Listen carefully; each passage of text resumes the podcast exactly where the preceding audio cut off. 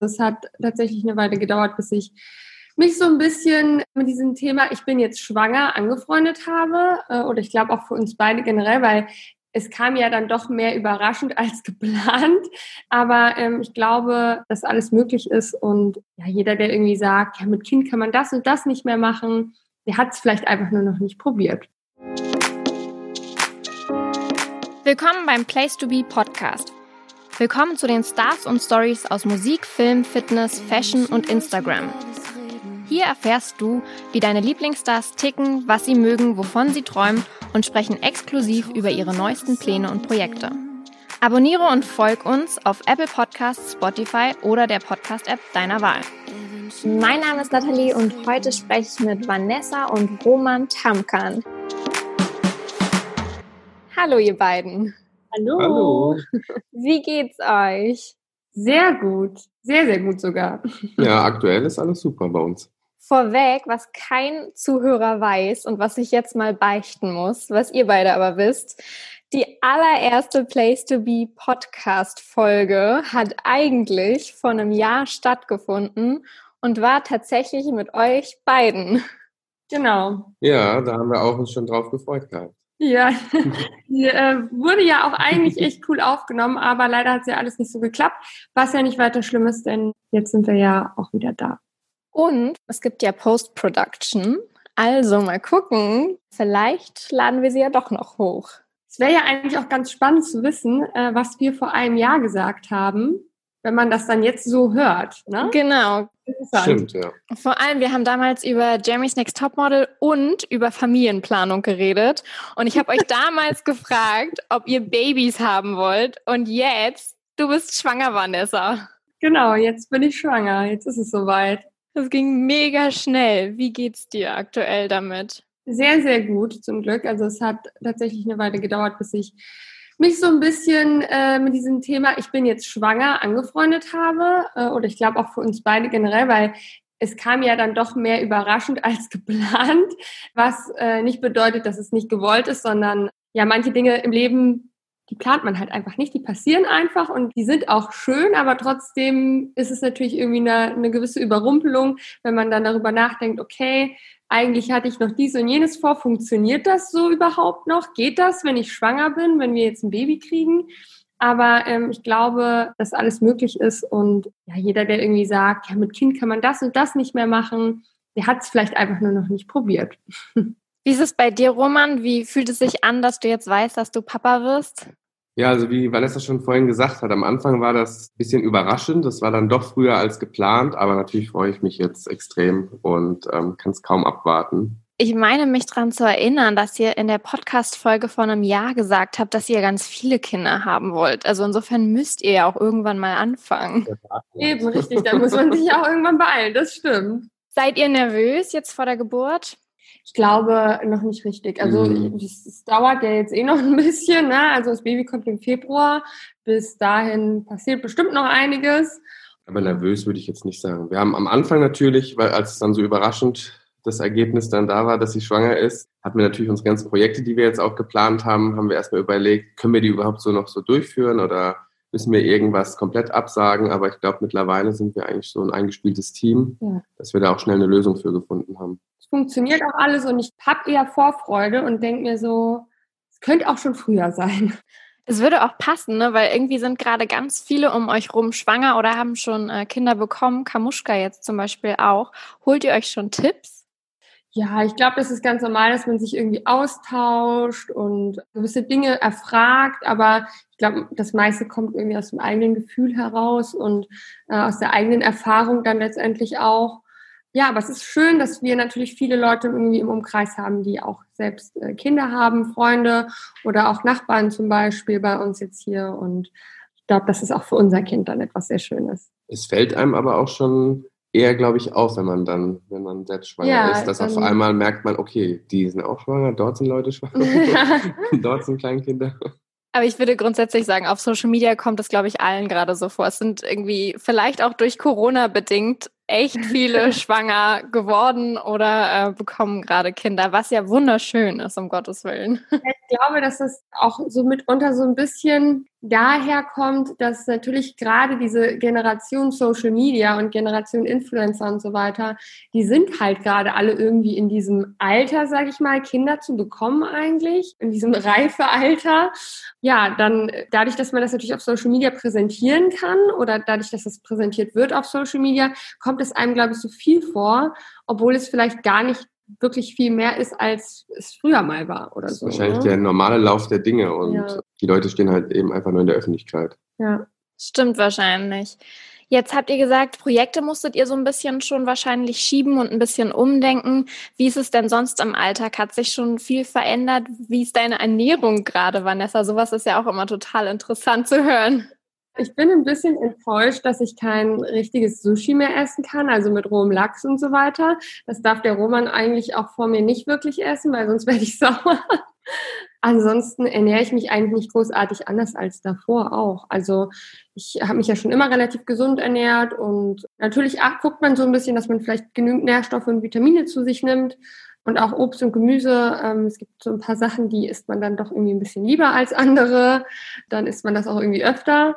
Aber ansonsten, ja, hat sich da nicht so viel verändert. Der Alltag, der geht ganz normal weiter. Ich merke natürlich, dass ich viel mehr müde bin als sonst und dass ich ein bisschen mehr Kraft brauche, um alles zu machen. Das heißt, ich muss mehrere Pausen zwischen den Dingen machen, die ich so tue. Egal, ob das jetzt äh, etwas ist, was irgendwie eine geistige Belastung ist oder eine körperliche Belastung, aber es funktioniert gut. Und komischerweise, als wir jetzt in Griechenland gerade waren für unser Tierschutzprojekt, äh, da konnte ich irgendwie 18 Stunden am Stück arbeiten. Keine Ahnung, wo da die Kraft herkam, aber da hat es alles äh, gut funktioniert. Hast du irgendwelche lustigen Gelüste bei ihr entdeckt, Roman? Hast du irgendwas mitbekommen, so von wegen, wie kann sie das jetzt gerade essen? Cornflakes stehen aktuell ganz hoch im Kurs bei uns. Da bin ich auch schon das ein oder andere Mal, musste ich noch kurz vor 12 Uhr nachts losfahren und die irgendwo besorgen weil die leer waren bei uns. Ansonsten steht ganz hoch im Kurs noch Kartoffeln mit Spinat, was mich gewundert hatte, weil ich eigentlich gedacht habe, das kommt irgendwie, haben wir gerade eben auch erst gegessen. Aber ansonsten hält es sich eigentlich in Grenzen. Man kennt ja immer so Stories von Gurke mit Nutella oder Leberwurst mit Paprika oder keine Ahnung was. Das ist aber hier bei Vanessa jetzt nicht der Fall. Ich wollte gerade sagen, also Schoko-Cornflakes, die brauche ich auch jeden Morgen. Ja, ist jetzt nichts Spezielles, sage ich mal. Aber man merkt schon, dass ich es wahrscheinlich ein bisschen übertreibe, was die Menge angeht. Genau. Also die, die Mengen haben sich auf jeden Fall, ich will nicht sagen verdreifacht, aber kommt schon fast so hin. Über Instagram hast du mittlerweile ja auch so ein bisschen geteilt, dass Schwangersein nicht immer nur so schön ist, wie es halt bei Instagram oft rüberkommt. Klar, man sieht immer die wunderschönen Fotos, aber es ist auch manchmal anstrengend, schwanger zu sein. Vielleicht kannst du da noch mal so ein bisschen drauf eingehen für Leute, die dir nicht folgen und das vielleicht nicht so gut einschätzen können. Ich glaube, generell kann man das gar nicht einschätzen, wenn man nicht selbst schon mal schwanger war. Ich war selbst früher immer eine, muss ich ganz offen und ehrlich gestehen, die gesagt hat, oh Gott, ja, die Leute sind schwanger und nicht krank. Dem ist natürlich auch so, aber der Körper ist einfach einer ganz außergewöhnlichen Belastung ausgesetzt. Und ich meine, man muss sich mal überlegen, dass da ein Mensch in einem drin wächst. Das ist schon etwas sehr Wahnsinniges eigentlich, wenn man da mal so genauer drüber nachdenkt, was der Körper dafür alles leisten muss und dass man natürlich, der Körper sich unglaublich viel Energie und Nährstoffe rauszieht, weil er diese einfach braucht. Ja, da fühlt man sich halt manchmal einfach wie krank tatsächlich, ne? Oder sehr schlapp. Schwangerschaftsübelkeit und so weiter, das kommt ja auch noch dazu. Und so Übelkeit oder Übergeben, das ist ja auch etwas, was körperlich einfach anstrengt und dementsprechend ist man dann irgendwie dann nochmal mehr müde und so weiter. Also ja, es gibt natürlich Tage, da denkt man sich, oh Gott, äh, wie soll ich das überleben, gefühlt. Aber auf der anderen Seite funktioniert das doch ja irgendwie doch immer alles. Also von daher, ich glaube, das ist auch bei jedem Menschen auch einfach anders. Ne? Also jede Schwangere erlebt ihre Schwangerschaft anders. Mir geht es mittlerweile körperlich und geistig und alles auf jeden Fall wieder sehr, sehr gut. Ich bin absolut auf der Höhe. Ich denke, dass es jetzt eine Phase ist, die gut läuft und äh, ich denke mal, dass es wahrscheinlich zum Ende hin wieder sehr anstrengend wird, aber Soweit sind wir ja noch nicht. Für die Geburt habt ihr euch auch für eine nichtmedizinische Helferin entschieden, eine Doula. Äh, mhm. Das habe ich so bislang auch noch nie gehört. Was ist das? Ja, ich denke, das erkläre ich mal ganz kurz. Eine Dula ähm, ist eigentlich nichts Außergewöhnliches. Das gab es schon vor hunderten, vor Jahren mal. Nur ist das dann irgendwie immer weiter abgewichen so, weil natürlich dann die Hebammen kamen und so weiter. Und eigentlich kennt man das so aus den USA. Das schwappt gerade aus den USA so ein bisschen zu uns rüber, denn dort gibt es so medizinische Hebammen in dieser Art und Weise gar nicht tatsächlich. Also eine Dula ist einfach super, weil man bekommt mentale, körperliche Unterstützung in jeder Hinsicht. Es ist ein bisschen, als hätte man eine Freundin, die sich halt einfach mit super vielen Dingen irgendwie auch auskennt. Sie darf einem natürlich medizinisch nicht irgendwie unterstützen oder keinen medizinischen Rat geben, aber sie kann einem Sorge und Ängste nehmen, gerade wenn man vielleicht so das erste Kind zur Welt bringt. Das Tolle bei unserer Dula ist, wir verstehen uns mit ihr zum Beispiel super, super gut und das ist auch sehr, sehr wichtig. Meistens machen das Doulas auch so, dass sie quasi selber sagen, okay, wir müssen uns erstmal kennenlernen und wenn ich sage, es passt nicht oder wenn du sagst, so nett finde ich die jetzt nicht, dann lässt man das auch echt sein. Aber das ist bei uns zum Glück nicht der Fall und wir freuen uns total, dass sie die Schwangerschaft und auch die Geburt mit begleiten wird. Ist die Dula auch ein Ansprechpartner für dich, Roman, oder kümmert sie sich theoretisch nur tatsächlich um die Schwangere? Nein, sie ist auch ein Ansprechpartner für mich. Also das wusste ich ja vorher auch alles nicht. Wir haben uns ja auch mit ihr dann länger unterhalten gehabt und sie gibt auch mir dann eben Tipps während der Geburt beispielsweise. Wenn zum Beispiel Komplikationen auftreten sollten, gibt es so ein bestimmtes Verfahren, wie man dann eben auch Fragen stellt oder gewisse ähm, Maßnahmen, die der Arzt dann eben durchführen will, dann eben hinterfragen kann und dann eben Entscheidungen auch treffen kann. Jetzt hast du, Vanessa, gerade schon gesagt, dass du manchmal Tage hast, wo du total erschöpft bist, aber gerade wart ihr in Griechenland und da hattest du mega viel Energie. Und wer euch bei Instagram folgt, merkt es auch, ihr steckt extrem viel Energie in ein Projekt in Griechenland. Für alle, die es nicht wissen, könnt ihr einmal ganz kurz zusammenfassen, was ihr in Griechenland regelmäßig macht. Genau, also ähm, was wir uns so ein bisschen zur Aufgabe gemacht haben, da sind wir letztes Jahr im Dezember irgendwie so reingerutscht. Wir wurden von einem Tierschutzverein angeschrieben, weil wir ja selbst auch zwei Hunde aus dem Tierschutz haben, weil wir sehr, sehr große Hundeliebhaber sind. Und da haben wir dann irgendwie angefangen, mal Spenden für den Verein zu sammeln, der vor Ort in Griechenland in der Stadt Ceres äh, sich um Hunde kümmert.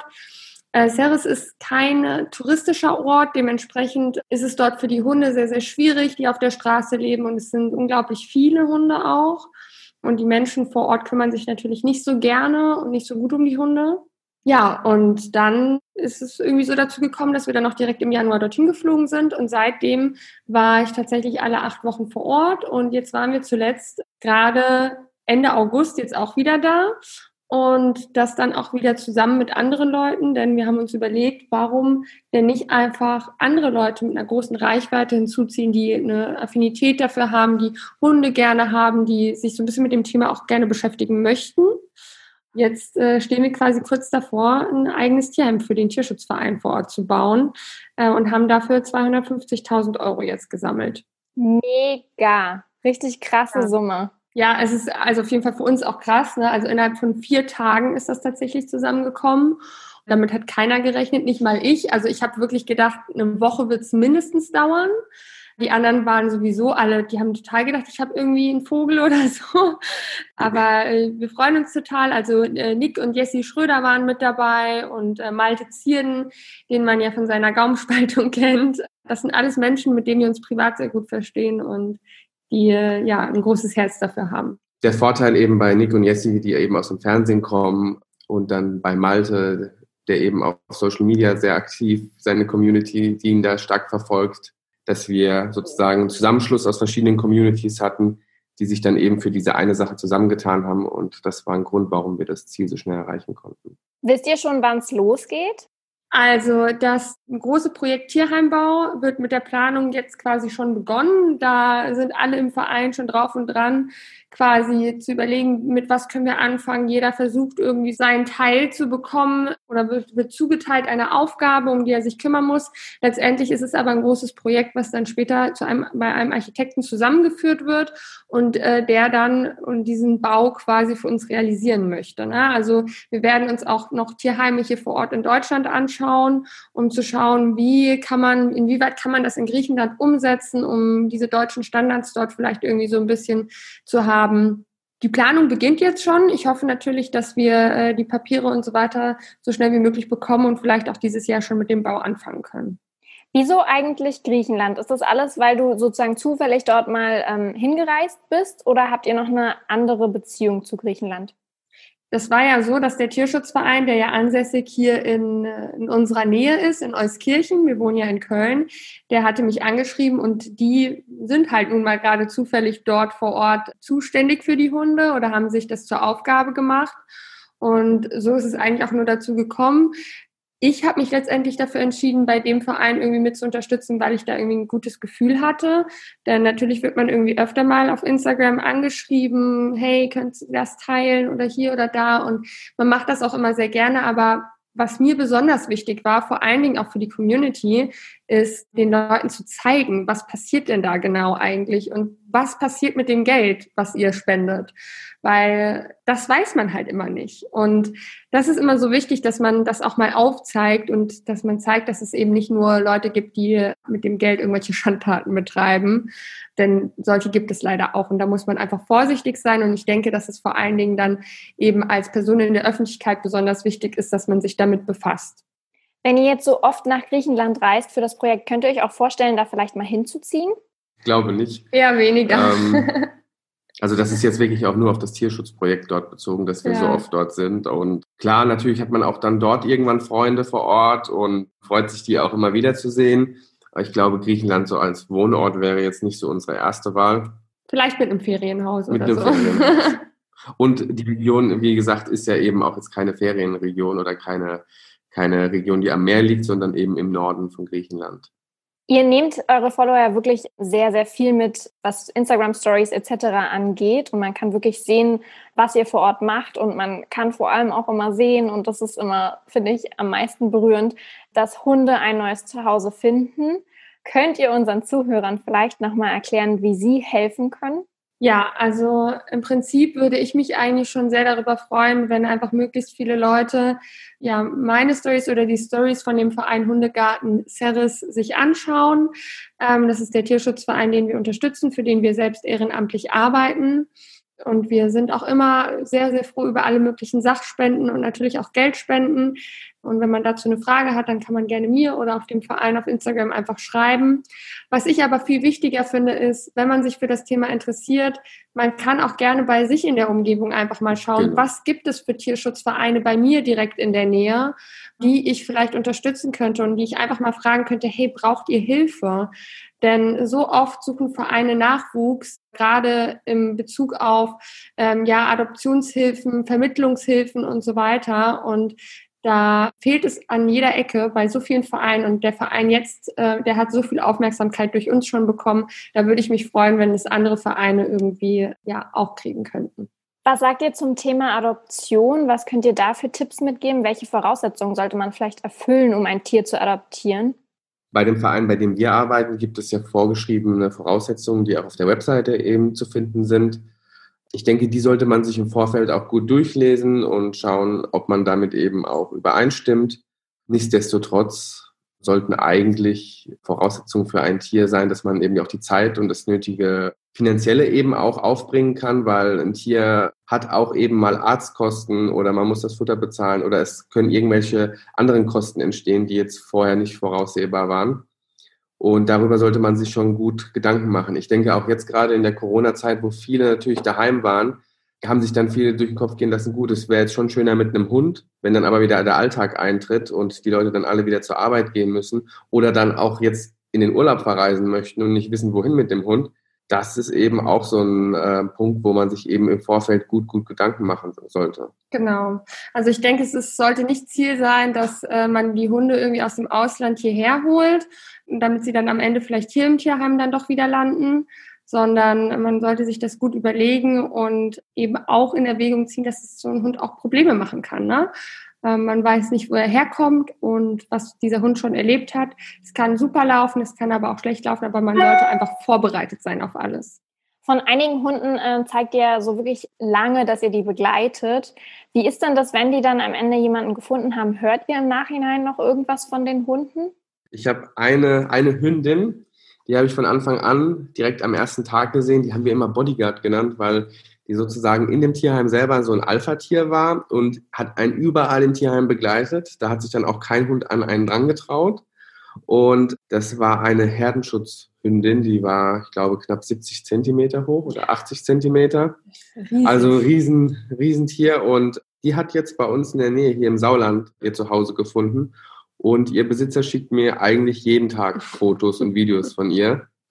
Und da habe ich mich wirklich sehr gefreut drüber. Ja, und sie ist jetzt schon seit Mai in der Familie, ne? Also wir stehen nach wie vor in Kontakt. Wir haben sie sogar mal besucht. Und das ist eigentlich echt was super, super Schönes. Oh, das ist voll schön. Ihr seid so ein bisschen die Paten von den Hunden. Ja, ja tatsächlich. Cool. Vielen Dank, dass ihr euch nochmal für eine zweite Podcast-Folge Zeit genommen habt. Ja, Wie gesagt, vielleicht laden wir die erste Folge ja nochmal hoch. Ich glaube, da waren so ein paar lustige Sachen bei. Am Ende haben wir, glaube ich, damals auch so ein Entweder-Oder-Spiel äh, gespielt. Und ich glaube, wir haben sogar noch über Sexstellungen im Bett gesprochen. Also noch sehr viel intimer als heute. Ich glaube, da gibt es wirklich interessante Dinge. Ich würde es auch gerne nochmal hören, denn ich erinnere mich nicht mehr, wie das war. Genau. Und ansonsten wünsche ich dir oder euch für die Schwangerschaft natürlich alles Gute. Drückt die Daumen auch fürs Tierheim. Ich finde es super, dass ihr euch da so einsetzt und finde es auch einen tollen Hinweis nochmal, dass du das mitgibst, dass man auch einfach in seiner Umgebung guckt, wie man hilft und nicht nur einfach adoptiert, sondern vielleicht auch einfach so unterstützt. Genau, richtig. Ich hoffe, die heutige Folge hat dir gefallen. Nächste Woche gibt es auch schon den nächsten Talk. Wenn du wissen möchtest, mit wem ich spreche, dann abonniere und folge dem Place to Be Podcast auf Apple Podcasts, Spotify oder der Podcast-App deiner Wahl.